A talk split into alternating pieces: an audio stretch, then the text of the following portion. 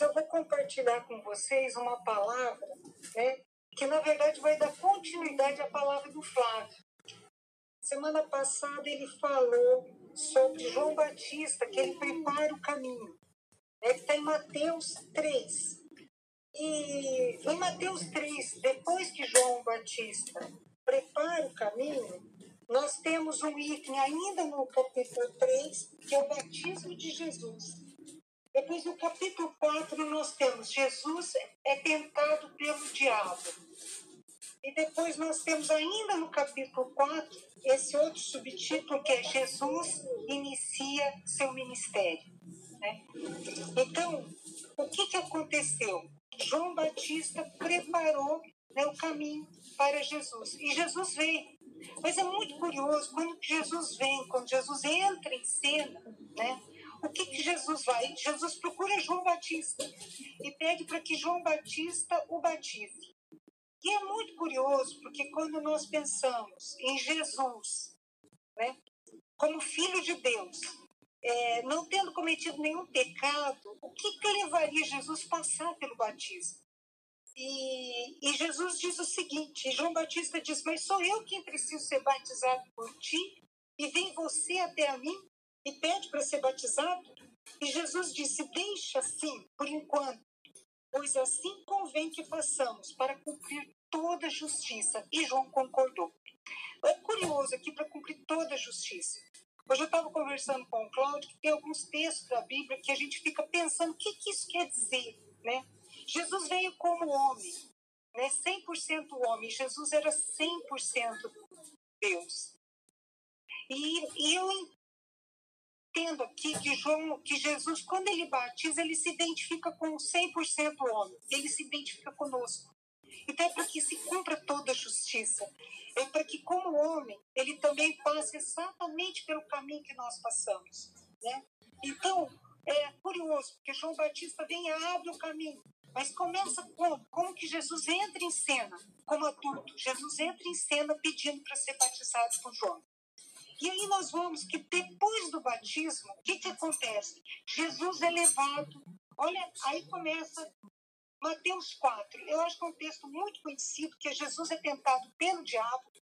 E eu vou aí lendo passo a passo. Né? Vocês podem abrir o texto aqui que eu vou me ater, Mateus 4. E e Jesus aqui foi então, depois de ser batizado, Jesus foi então conduzido pelo Espírito ao deserto para ser tentado pelo diabo. Olha que curioso. Quem leva Jesus ao deserto é o Espírito de Deus, é o Espírito Santo. O Espírito Santo leva Jesus ao deserto para ser tentado pelo diabo. Então, é muito curioso, quer dizer, antes de Jesus dar início ao seu ministério, né? Em Mateus 4, 12, está lá, Jesus inicia seu ministério. Jesus é levado ao deserto. Em vários momentos, Jesus foi levado ao deserto e viveu o deserto. Jesus viveu o deserto nesse momento, no seu ministério, e Jesus viveu o deserto também na cruz. Né? E ele passou né? Foi um homem marcado por dores, por sofrimento e viveu situações muito difíceis. E eu fiquei pensando que são 40 dias no deserto. Eu até fiquei me questionando, gente, isso é muito tempo 40 dias num deserto, num lugar árido, é, sem comer. Eu, não, eu imagino que ele tomava água, né? porque a gente sabe que humanamente falando ele não suportaria, ele era humano mas ele estava num deserto. E é interessante que depois, né, e, e eu fiquei aqui me questionando também aquele texto em Deuteronômio 8.2 diz assim, assim diz o Senhor, eu te coloquei no deserto para saber o que existia em seu coração. Então, o povo de Israel sai do Egito vai para o deserto para poder conquistar Canaã, né? Para conquistar é, a sua terra, né? E aí eu fico pensando que aqui Jesus, depois do batismo, é levado ao deserto. E aí eu fiquei pensando, mas Jesus, Deus, que curioso, quer dizer, Deus, ele quer saber o que tem dentro de nós. E é muito interessante, porque veja, a gente está passando aí essa quarentena, né, esse momento aí de pandemia, que é um deserto. E aí eu creio que esse deserto é para a igreja do Senhor.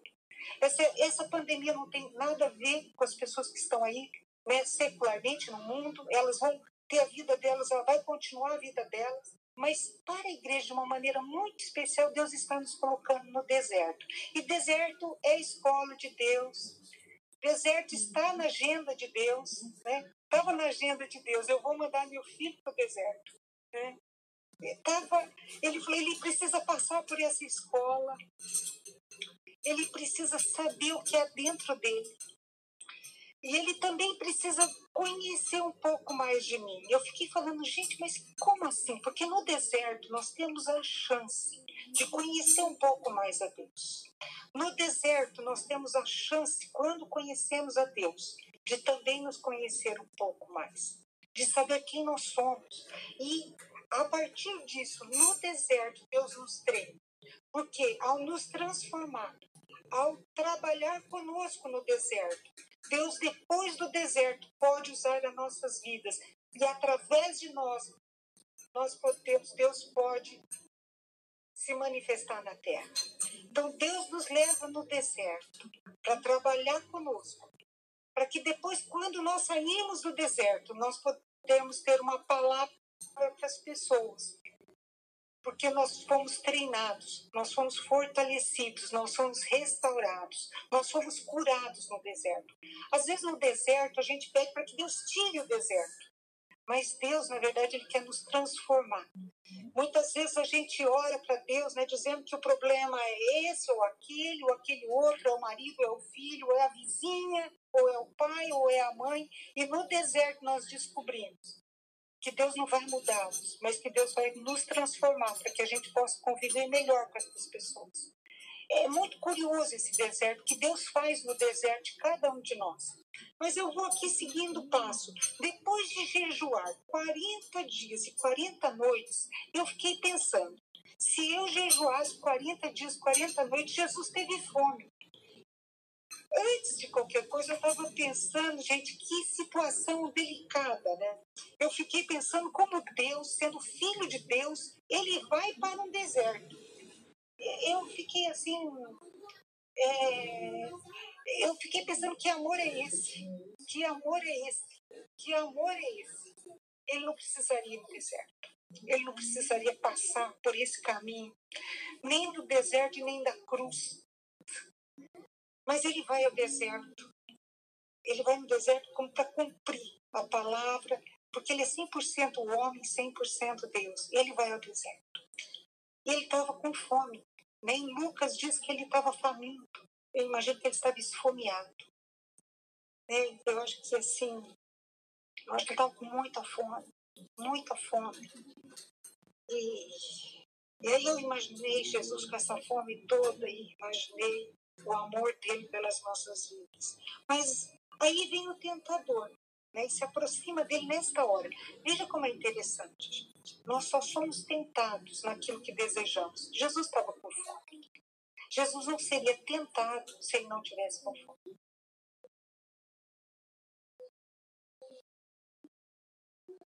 Então ele tinha que vencer a tentação. Ele não tinha que vencer só o tentador.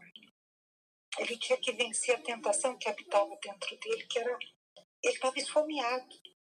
E vem lá o tentador e diz assim: se tu és o filho de Deus, olha uma provocação. Se tu és a Regina, se você mora ali em Porto Rico, se você é quem você diz que é, manda que estas pedras se tornem em pães. Em pães. E é aqui eu vejo que Jesus diz assim: está escrito, nem só de pão viverá o homem, mas de toda a palavra que sai da boca de Deus. Eu, eu, eu fico assim fascinada por esse texto, porque, na verdade, o ser humano procura sentido na vida. Muitas vezes as pessoas nos procuram no consultório porque elas querem encontrar um sentido para tudo que está se passando. E Jesus está dizendo o seguinte: que ele tem a palavra, palavra, ele dá sentido ao sofrimento. Ele nos conforta no sofrimento, ele nos edifica no sofrimento, ele nos admoesta no sofrimento. Ele mostra o que ele quer com aquele sofrimento. Ele nos torna pessoas melhores no sofrimento. Nós ficamos pessoas com a pele, às vezes, né, morrendo, seca no sol, mas nós discernimos melhor a vida. Nós compreendemos melhor as pessoas, sabemos quem nós somos. Deus revela ao nosso coração quem nós somos. E ele diz o seguinte: Jesus afirma. É interessante também essa palavra afirma, né? Eu estou afirmando, estou sustentando.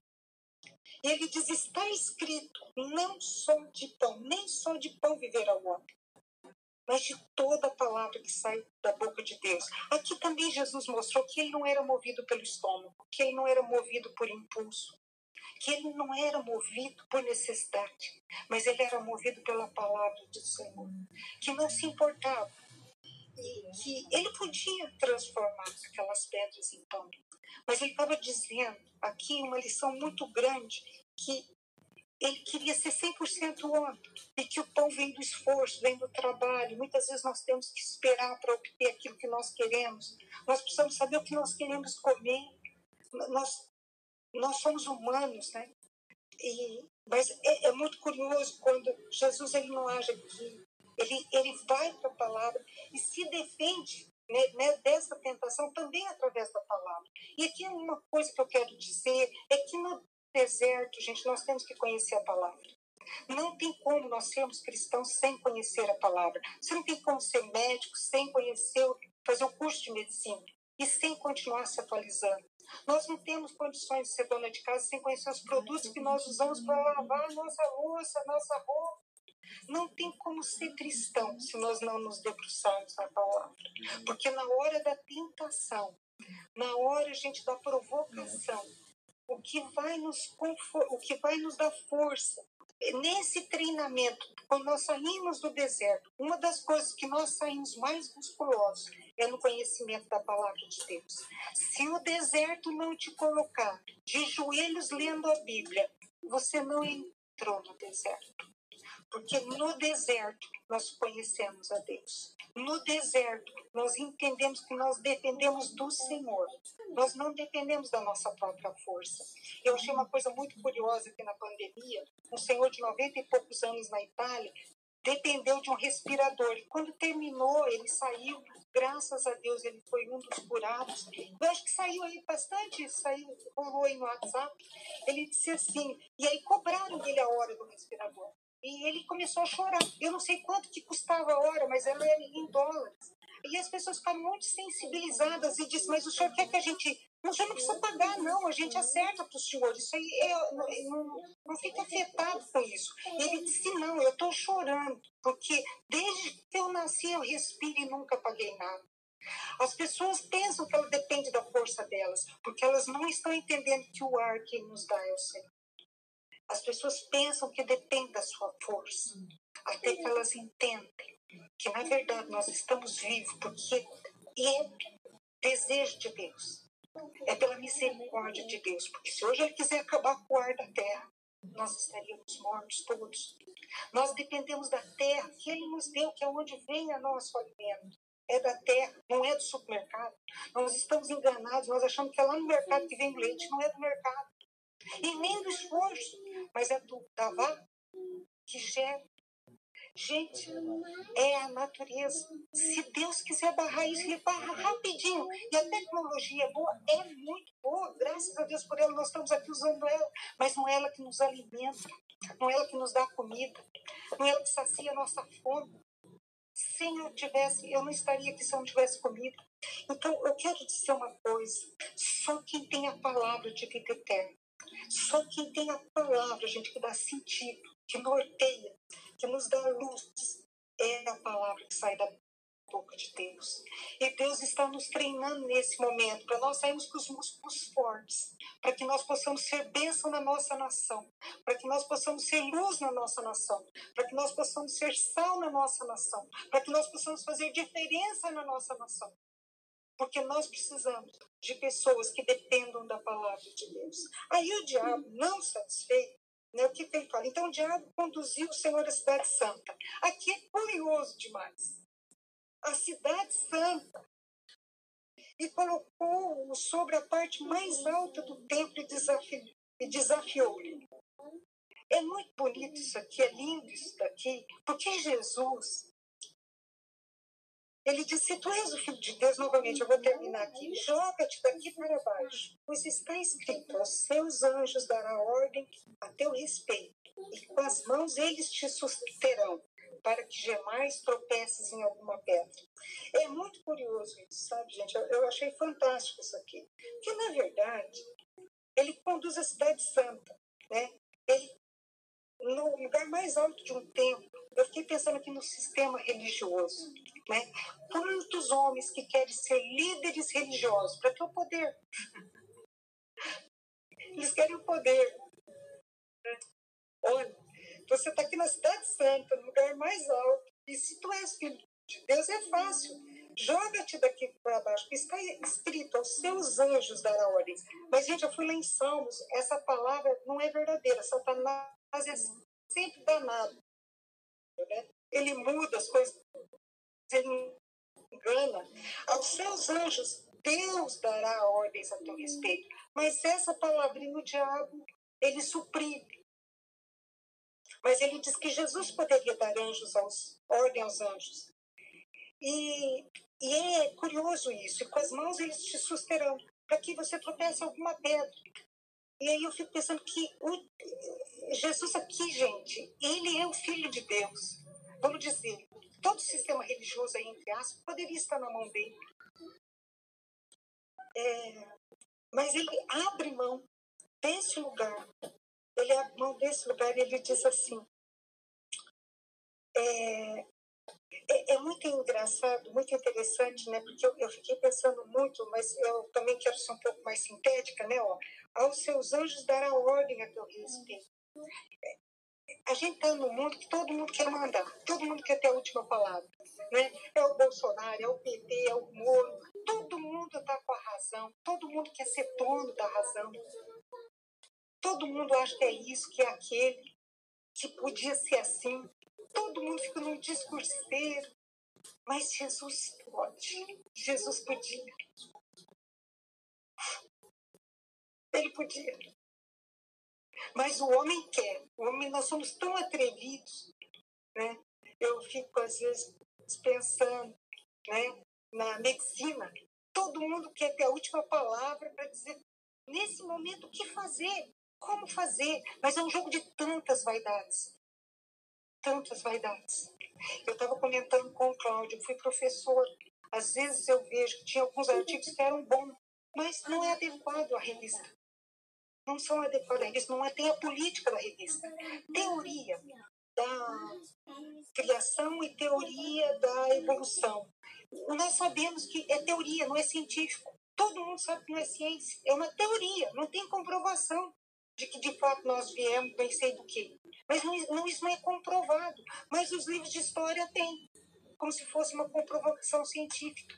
Então, a gente diz de que ciência que nós estamos falando? Que ciência? E ela está a favor de quem? Do povo da política? De que ciência que nós falamos? De que interesses que nós falamos? De que o homem quer ter o poder?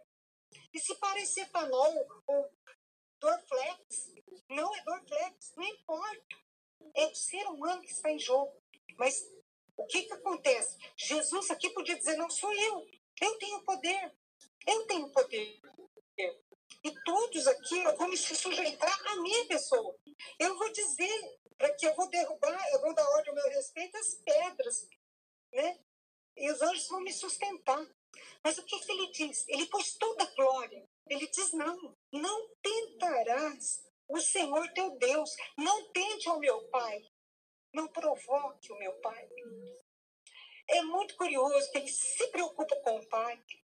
É muito curioso, gente, que ele abre mão de algo que era dele, mas para glorificar o Pai. Para cumprir toda a vontade do Pai na vida dele. A igreja As religiões, hoje eu vejo que elas estão aí querendo audiência. Muitas estão querendo. Quantas pessoas tentam Deus? É, às vezes sai sem máscara, sem lavar as mãos, não lava. Não, porque Deus vai me brindar. Isso é tentar Deus. Cumpre com aquilo que os homens estão dizendo. Claro, gente, cada um dentro da sua realidade. Porque tem pessoas que não tem nem sabão para lavar a mão. Quando as pessoas dizem lavem as mãos, esses dias eu vi de uma senhora, eu tenho uma sabonete para me usar um mês inteiro. Como que se pede para lavar tanta mão? Lavar a mão com o quê? Então, esse eu creio que Deus pode brindar. Esse Deus pode ter misericórdia. Esse pode falar, Senhor, tem misericórdia. Mas se você tem sabão, lave a mão. Mas tem gente que não tem sabão. Se você não pode trabalhar, fique em casa. Mas tem pessoas que precisam trabalhar. E que graças a Deus, e que Deus brinde essas pessoas, que nós possamos interceder por essas pessoas, que nós possamos chorar por essas pessoas. Porque aqui nesse lugar, Jesus também estava conhecendo quem é Ele. Vocês acham que Jesus não foi tentado? Vocês acham que Jesus não queria naquele momento, gente, usar do poder que ele tinha e nós precisamos saber quem nós somos. Muitas vezes nós queremos falar para ficar bonito na fotografia. Mas essa é a vontade de Deus que eu fale isso só para ficar bonito na fotografia. O que, que Deus quer de mim? Deus quer que eu tenha a última palavra? Ou Deus quer que eu renda que Ele tenha a última palavra? Será que nós queremos ser sabidos ou é Deus que sabe todas as coisas. No princípio estava Deus, e Deus, gente, ele tem palavras até a nossa eternidade. Então nós temos que nos deter isso. E ele foi tentado, eu acho lindo isso. Porque Jesus, como homem, foi tentado. E quantas vezes nós somos tentados? Nós somos tentados. E nós precisamos saber disso. Gente, saber disso, que nós somos humanos, que passamos por tentações, que passamos por provações. E quantos não suportam e caem na tentação e caem na, na provação? Quantos morrem no deserto? Quantos perdem a fé no deserto? Quantos perdem a fé no deserto porque não suportam o deserto? Mas quantos saem mais fortalecidos do deserto, saem mais musculosos do deserto, saem declarando a palavra do Senhor do deserto, saem conhecendo a Jesus no deserto, saem conhecendo quem eu sou no deserto. E isso, gente, é lindo demais. E aí, Satanás, não satisfeito, né? Ele leva agora Jesus a um monte muito alto. E ele mostrou todos os reinos do mundo em todo o seu esplendor. Eu fiquei pensando que se nós chamasse todos os políticos do mundo e dissesse, tudo isso aqui eu vou te dar. Entendeu? Tudo, eu vou te dar todos os reinos do mundo. Olha, eu fiquei pensando nesses homens que têm muito dinheiro, os 20 mais poderosos. Olha, isso aqui tudo eu vou te dar. Tudo, todos os reinos do mundo. Os políticos, olha que maravilha. Mas tem uma questão. E eu acho que aí pegou acho que no ponto fraco de Jesus, porque Jesus veio para isso. E ele falou, gente, olha que proposta maravilhosa. Eu, se eu aceitar, eu sento no trono. Eu não preciso ter um ministério de três anos, que vai ser um ministério difícil, eu vou ser perseguido. Depois eu ainda tenho a cruz da humilhação. Olha, eu posso aceitar essa proposta, nego meu pai, fico aqui, aceito o diabo como um pai adotivo, olha que maravilha. Ele vai me dar tudo que o meu pai está dizendo que vai me dar, mas olha que custo que eu tenho que pagar eu tenho que pagar o meu ministério, eu tenho que pagar a cruz. Gente, para que eu não vou? Eu vou abrir mão disso. Eu faço parceria com o capeta. É o que a gente vê o tempo todo aí na política acontecendo. Todo mundo fazendo parceria com, com todo mundo porque quer estender o reino dele. Cada um preocupado com o seu reinado poucos preocupados com o povo. Mas Jesus nos amou de tal maneira que deu seu Filho unigênito para que todo aquele que crê fosse para a cruz do Calvário, para lá pagar os nossos pecados e nos dar vida eterna. Mas Jesus não se preocupou com ele, ele se preocupou com o povo. É engraçado, Jesus se preocupou com o povo. E ele disse: Olha, mas eu acho que ele foi muito tentado. Quer dizer, eu vou ter tudo, mas sem custo nenhum. Simples assim. Mas olha o que, que acontece. Jesus disse o seguinte: ele mostrou o diabo, então levou para ele um monte muito alto e mostrou todos os reinos do mundo, em todo o seu esplendor. E propôs a Jesus: Tudo isso te darei se prostrado me adorares. Eu falei, gente, mas esse diabo é esperto mesmo. E Jesus ordenou-lhe então Jesus. Olha, o diabo quer a adoração de Jesus. O diabo quer a nossa adoração. Por isso que muitos políticos se colocam no lugar de Deus. Eles vão salvar o mundo. É, eles são aqueles que têm a resposta. Todo aquele que é a resposta não conheceu Jesus. Quem tem a resposta é a Jesus. É nele que nós temos a resposta. Olha só que interessante. Ordenou-lhe então Jesus: Vai de Satanás, porque está escrito: Ao Senhor teu Deus adorarás e só a ele servirás. Assim o diabo deixou, e eis que vieram anjos e o serviram. Aí eu acho que serviram até com um banquete. Eu acho que fizeram uma mesa maravilhosa e colocaram tudo de bom para Jesus comer. Lavaram seus pés, cantaram uma boa música, passaram um pano úmido no seu corpo. E depois disso, parando aqui, Jesus inicia o seu ministério. É, eu vou. É, eu vou terminar lendo aqui as minhas considerações finais. Jesus começa o seu ministério, a sua história ministerial com o batismo. Em seguida é levado para o deserto, para ser tentado pelo Espírito, para ser tentado pelo diabo. Para começarmos o nosso ministério, temos que nos conhecer, saber os nossos pontos fracos, saber que somos suscetíveis à tentação. O que nos leva, nos livra de cedermos à tentação é o conhecimento e o discernimento que temos da palavra de Deus. Vive que em muitos momentos atravessamos alguns desertos na nossa vida que nos dá, porque nos vai nos dar a chance de nós nos conhecermos um pouco mais. Eu sempre falo para o Cláudio, quer saber quem é uma pessoa? Pisa no pé dele. Mas pisa bem pisando. Fala mal dele. Critique ele. Você vai saber quem é uma pessoa. Por todas as vezes que nós atravessarmos alguns desertos, nós temos a chance de nós nos conhecermos um pouco mais, o que tem dentro de nós, que também não é tão bonito assim. Sendo assim, sabendo que nós temos tentações, e é por isso que somos tentados, é, eu vou fazer algumas é, recomendações. Agora, tem uma questão também que eu esqueci, que no deserto, gente, é onde nós conhecemos ao Senhor, que nós também conhecemos a fonte de água viva. é no deserto que nós conhecemos Deus em todas em, em facetas que nós não conhecíamos e é onde nós conhecemos um Deus que sacia a nossa sede. Né? Mas o deserto nos ensina o seguinte, em síntese, a, a nós conhecemos a palavra de Deus, porque ela é, é a partir da palavra de Deus que nós temos uma visão de mundo. E que nós vamos né, discernir esse mundo. Nós conhecemos e discernimos o mundo a partir da palavra de Deus. O que está dentro da palavra de Deus nós guardamos. Como diz o apóstolo Paulo, o que é bom nós retemos. O que o mundo nos fala que está fora da palavra de Deus, isso nós não vamos reter, isso nós não vamos compactuar. Segunda coisa, no deserto, então nós conhecemos a Deus e no deserto nós nos conhecemos, né?